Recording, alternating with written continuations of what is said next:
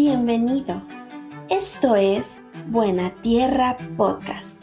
Es tiempo de meditar en la palabra de Dios bajo la dirección de nuestro pastor Alberto de la Peña. Hola, ¿qué tal amados? Qué gusto me da estar en contacto con cada uno de ustedes a través de este podcast, con el cual estamos comenzando una nueva serie que he titulado Mi Servicio. Así que no olviden consultarlo a lo largo de la semana y que sea parte de su devocional para que de esa manera pues la enseñanza quede eh, más firme en la mente y en el corazón de cada uno de ustedes. Así que vamos a, comenzar esta, esta enseñanza. Y yo quiero comenzar hablando acerca de del Salmo, voy a leer el Salmo 111, versículo 2, que dice, las obras del Señor son grandes. Todos los que las desean, las buscan. O sea, está hablando acerca de cómo Dios tiene obras grandes. Eso habla de propósitos, de planes, de metas, de objetivos que nosotros vamos a lograr en Cristo y que esas cosas no son cosas pequeñas, sino hay cosas que Dios ha preparado para cada uno de nosotros, pero hay un requisito. Primero, tenemos que desearlas para buscarlas. Así que hay dos cosas indispensables para ver las grandes cosas de Dios en nuestras vidas. Voy a dar lectura a unas parábolas que se encuentran en el Evangelio de Mateo capítulo número 13. Así que vamos a poner una atención especial en esto porque de aquí radica todo lo que sigue en la enseñanza y tienen mucho sentido y se relacionan con este Salmo 111. En la serie anterior de autoridad estuvimos viendo acerca de que cuando nos encontramos con Cristo entramos a un reino y estuvimos hablando acerca de cómo movernos bajo autoridad para poder tener autoridad en nuestras vidas cristianas. Ese era el objetivo de entender que tenemos que movernos con autoridad. Y para hacerlo tenemos que someternos y ser obedientes primeramente a la autoridad de Dios y en segundo a las autoridades delegadas, o sea, las autoridades puestas por Dios. Ese fue en la serie anterior. Ahora en esta serie vamos a ver cómo vamos a crecer y desarrollarnos dentro del reino de Dios o sea, el poder y el proceso de crecimiento. Así que, así que las dos cosas indispensables para poder ver las grandes cosas de Dios son las siguientes. Número uno, las grandes cosas de Dios deben ser buscadas. En otras palabras, no llegan solas, hay que buscarlas. Ahora, para poderlas buscar, pues implican dos cosas. Y para poder conocer esto, eh, eh, Jesús eh, fue quien mejor lo explicó. Vamos a las parábolas que encontramos en Mateo capítulo 13, versículos del 44 al 46. Y dice así, Además el reino de los cielos es semejante a un tesoro escondido en un campo cuando alguien encuentra el tesoro, lo esconde de nuevo y muy feliz va y vende todo lo que tiene y compra ese campo. También el reino de los cielos es semejante a un comerciante que busca buenas perlas y que cuando encuentra una perla preciosa va y vende todo lo que tiene y compra la perla. Dos cosas, amados. Primero, las grandes cosas hay que buscarlas. Y eso implica esfuerzo. Cuando hablamos de búsqueda, estamos hablando de entender la que nuestra relación con el Señor cada vez tiene que ser de manera más estrecha, más íntima, una comunión cada vez más grande. Llegar a tener la actitud que tuvo Jacobo cuando peleó con el ángel, que no, no lo soltó, ya estaba rayando el alba y no lo soltó hasta que él, hasta que de él, de ese ángel, vino una bendición a la vida de Jacob. No solamente lo bendijo, sino es hasta ese día su nombre fue Jacob, porque el ángel le dio un nombre nuevo y fue el nombre de Israel. Así que si nosotros pudiéramos tener esa actitud que tuvo Jacob de aferrarse a la presencia de Dios y no soltarlo, eso estamos entendiendo que es una actitud de búsqueda, de comunión. Por eso yo les insto cada vez a la vida devocional y orar a Dios. Esa es una parte, buscarlas. Número dos, después de encontrarlas, hay que pagar un precio por aquello que encontraste. Si no lo hacemos, ¿de qué sirvió encontrar aquello? Siempre que nos topamos con las grandes cosas de Dios, hay un precio que pagar. Cada vez que Dios nos abre una puerta de oportunidad, de servicio o en diferentes áreas de nuestras vidas, en nuestros trabajos, en nuestra relación con los demás, en nuestras familias, cuando encontramos, empezamos a encontrar las grandes cosas de Dios, bueno, hay que pagar un precio. Si nosotros no estamos decididos, no estamos con la actitud, no nos resolvemos a pagar ese precio, bueno, entonces simple y sencillamente las grandes cosas se van, porque hay un precio que pagar. Eso está señalado en las parábolas que acabo de leer. Ahora, ¿tienen que ser buscadas? tienen que tenemos que pagar un precio. Segundo, tenemos que entender que las grandes cosas del Señor se dan, estas grandes cosas que vamos a encontrar y que vamos a pagar un, precio, es, estas cosas se dan en el contexto de la iglesia. ¿Por qué la iglesia? Porque la iglesia está conformada por aquellos que han sido redimidos, aquellos que hemos sido salvados, aquellos que hemos sido escogidos, aquellos que somos parte de la familia de Dios. Eso ya lo estuvimos viendo, estudiando hace dos series anteriores. Cuando decidimos separarnos de la comunión de la iglesia, las obras de Dios en nuestras vidas se detienen o se pierden. Amados, es necesario, es necesario que el día del Señor sea un día importante cada vez, un día importante. Un día donde no lo podamos sustituir por nada. El día del Señor, amados, el domingo es un día santo, es un día que está apartado para el Señor. Es un día donde nosotros de manera familiar, congregacional, decidimos adorarle y alabarle y todos juntos exaltarle y decirle que lo amamos y que rendimos cada vez nuestras vidas a Él. Es por eso que las grandes cosas de Dios se van a dar en el contexto de la iglesia. Ahora, ¿cómo van a ir obrando estas, estas grandes obras del Señor? Bueno, primero obran en tu persona, primero es en, tu, en ti, en tu interior, en tu mente, en tus pensamientos, en tu corazón, en tu alma, en tus emociones, en tus sentimientos, en todas tus entrañas. Cuando esas grandes obras empiezan a gestar dentro de nosotros y nosotros empezamos a crecer y empezamos a madurar y nos, y, nos, eh, nos vamos fortaleciendo y afirmando en todas las áreas de nuestra vida, en nuestra fe, en nuestra vida de alabanza, etcétera. Entonces de ahí las grandes obras se empiezan a reflejar en lo exterior en lo que tú haces, en lo que se refleja hacia afuera, en lo que realizas, en lo que das y cómo lo das. Entonces, esta, las grandes obras tienen dos puntos de convergencia. Número uno, el interior. Número dos, el exterior. Entonces, o por lo tanto, lo que hacemos tiene un propósito definido tiene un propósito definido. Ahora, ¿cuál es ese propósito definido? Bueno, vamos a encontrarlo en una escritura en Tito, en la carta a Tito, capítulo 1, versículo 5.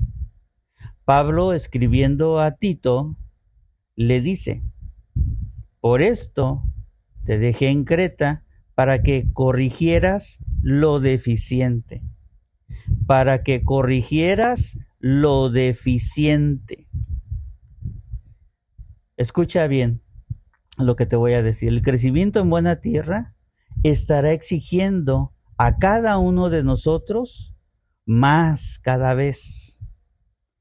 Conforme vamos creciendo, conforme queremos ir eh, creciendo en lo físico, en lo material, en los dones, en los talentos, en nuestra creatividad, en número, en el conocimiento de Dios. Bueno, cuando el crecimiento se empieza a dar en todas estas áreas, la, el mismo crecimiento te va exigiendo cada vez más a ti. O sea que necesariamente las grandes obras empiezan a brotar desde tu interior, pero tienes que buscarlas y tienes que pagar el precio. O sea, en otras palabras, tenemos que cambiar nuestra manera de vivir. Entre mayor compromiso es mayor el esfuerzo. Por lo tanto, va a haber una mayor renuncia, una mayor entrega, va a haber más expresión de amor, tiene que haber más expresión de amor en ti.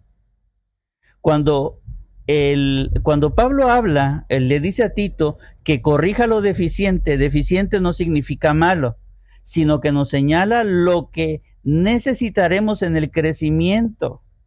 O sea, va llegando gente nueva a la iglesia y Buena Tierra tiene su propia personalidad. Buena Tierra es única entre todas las congregaciones. Cada congregación es única, tiene su propio perfil.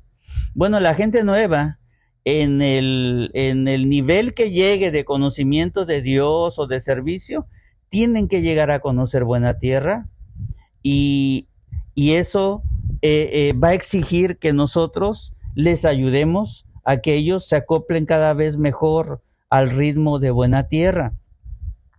Entonces, en esa, en ese acomodo, no solamente ellos tienen que acomodarse, tienen que buscar su lugar en buena tierra, sino que en, en, en ese proceso tú también vas a ser movido.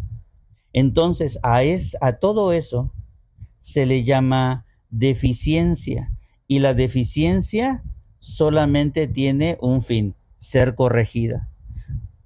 Si carezco de autocontrol, por ejemplo, si yo soy una persona que carezco de autocontrol, que carezco de templanza, de dominio propio, entonces, ¿cómo podré yo obedecer o tolerar al que es difícil de tolerar? Yo, eh, eh, eh, yo, si soy una persona que batallo con el dominio propio, bueno, yo tengo que hacer madurar esa área de mi vida. Bueno, eso es corregir lo deficiente. Colosenses 3:13 dice, sean mutuamente tolerantes. Si alguno tiene una queja contra otro, perdónense de la misma manera que Cristo los perdonó.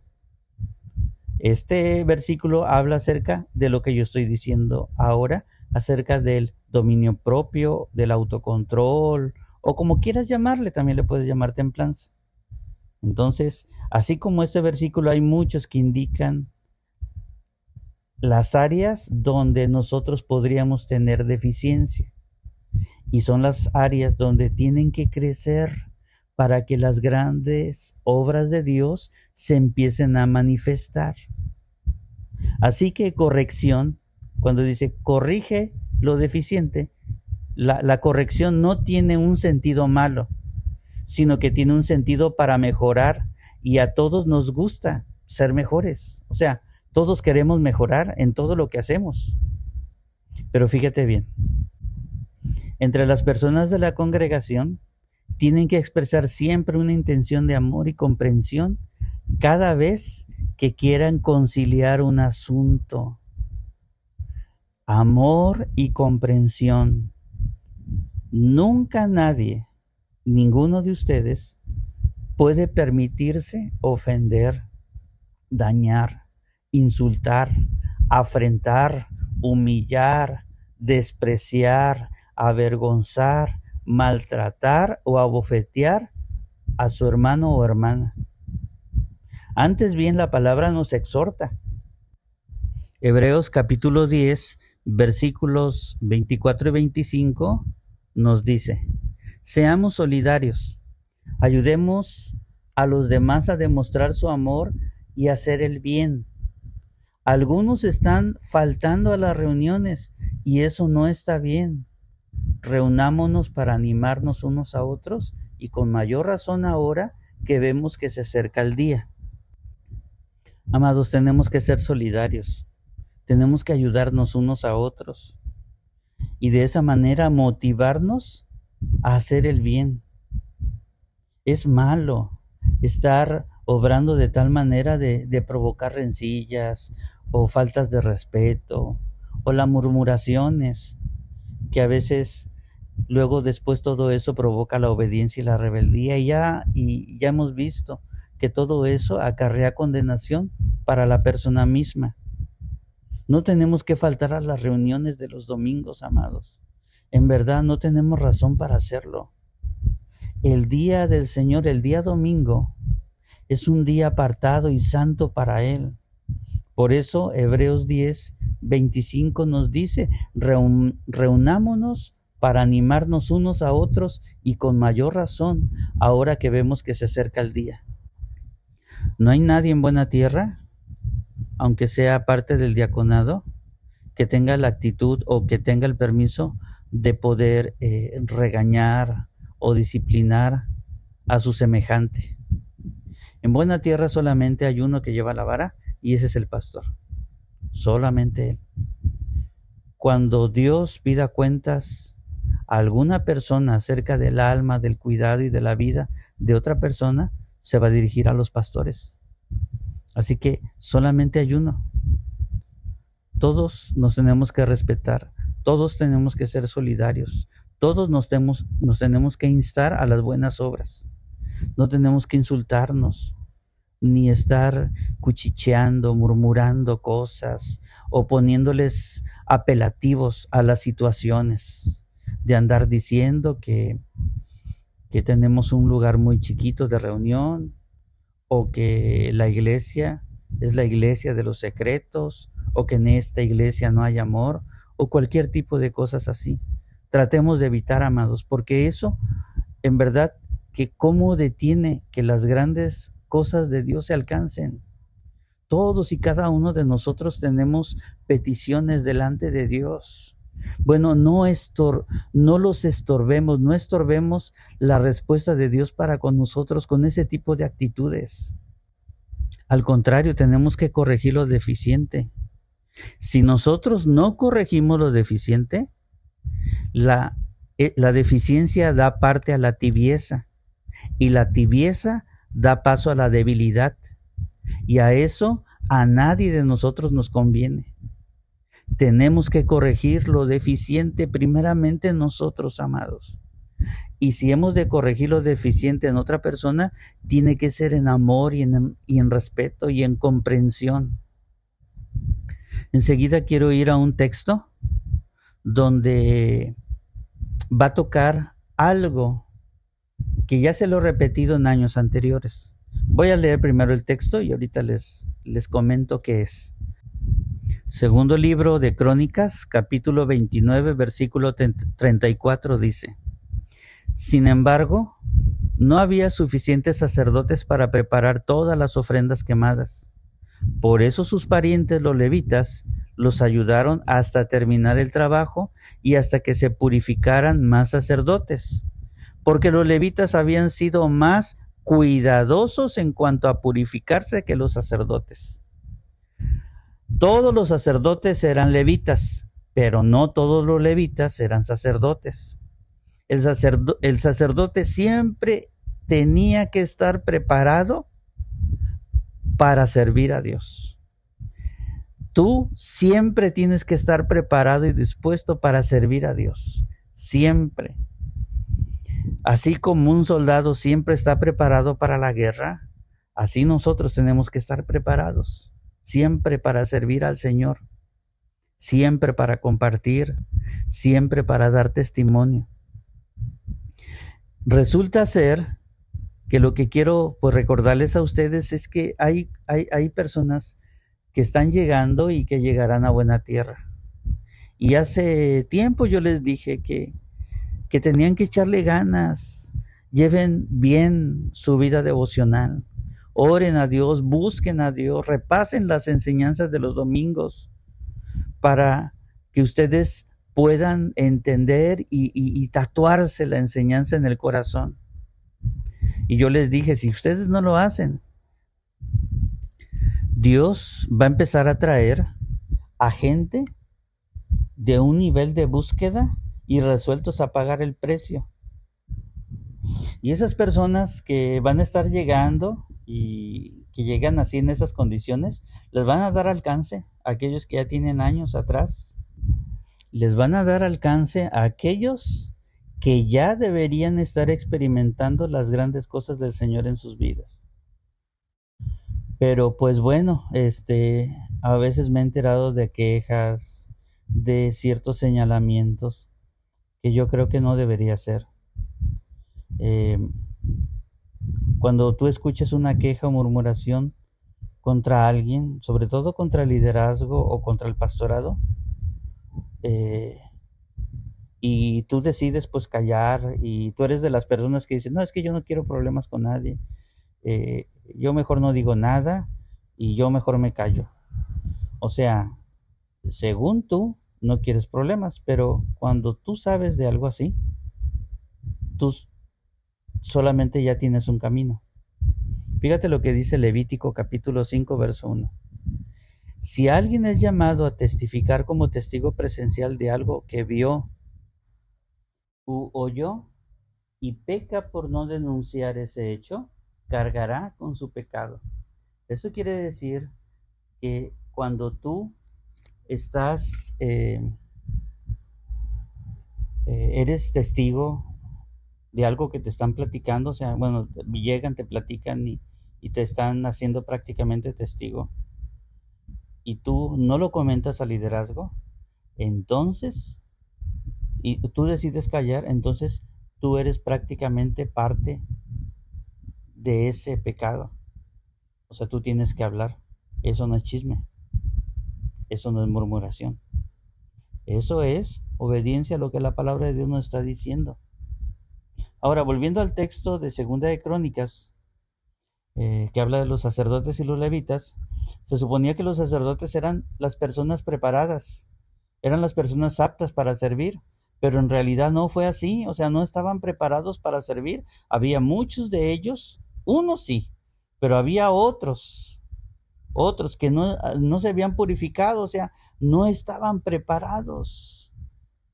Estaban, llevaban una vida este, ligera, no llevaban, eh, podríamos decir, este, ahorita que no tenían una vida de rendición, de santidad, de pureza a Dios, estaban, eran sacerdotes, pero estaban participando de cosas que no tenían que participar. Ahora, ¿por qué pasa esto? ¿Por qué en algún momento una persona, un hijo de Dios, no se prepara, se descuida? cuando sabes que tienes que servir, cuando sabes que el domingo es el día del Señor y que es, tiene que estar apartado, ¿por qué llegan este tipo de cosas a, ese, a, a estas personas? Bueno, Primera de Crónicas, capítulo 29, versículo 3 dice, Además de todo lo que he preparado para la casa del santuario, es tan grande mi afecto por la casa de mi Dios que en mi tesoro particular tengo guardado oro y plata y lo voy a dar para la casa de mi Dios. Aquí está hablando David. Y David llevaba un sacerdocio, aunque era rey, eh, estaba eh, de manera oficial o como oficio, llevaba eh, el sacerdocio. Entonces, aquí en este versículo está diciendo la clave. Dice, mi afecto por la casa de Dios mi afecto. ¿Qué es lo que falta? ¿Por qué nos descuidamos? ¿Por qué no vemos las grandes cosas de Dios manifestándose en nuestro interior y en nuestro exterior? ¿Por qué? Por la falta de afecto, por la falta de cariño, por la falta de amor, por la falta de apego, amados, por la falta de estima, por la falta de interés, de simpatía y la falta de pasión. ¿Sabes qué es lo contrario al afecto, a la palabra afecto? Es fingir, disimular, forzar, aparentar, actuar.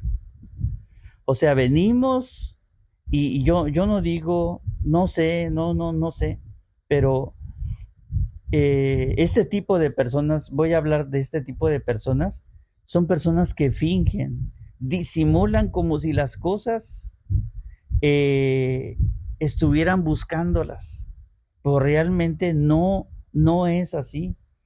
Están moldeando su relación con Dios como que a una conveniencia.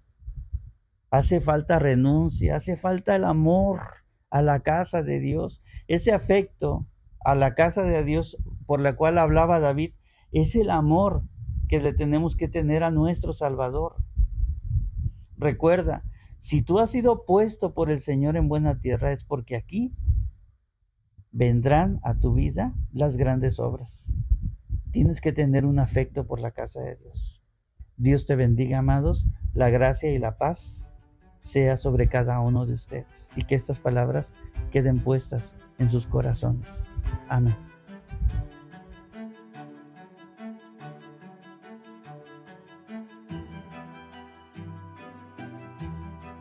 Esperamos que esta palabra haya sido de bendición a tu vida.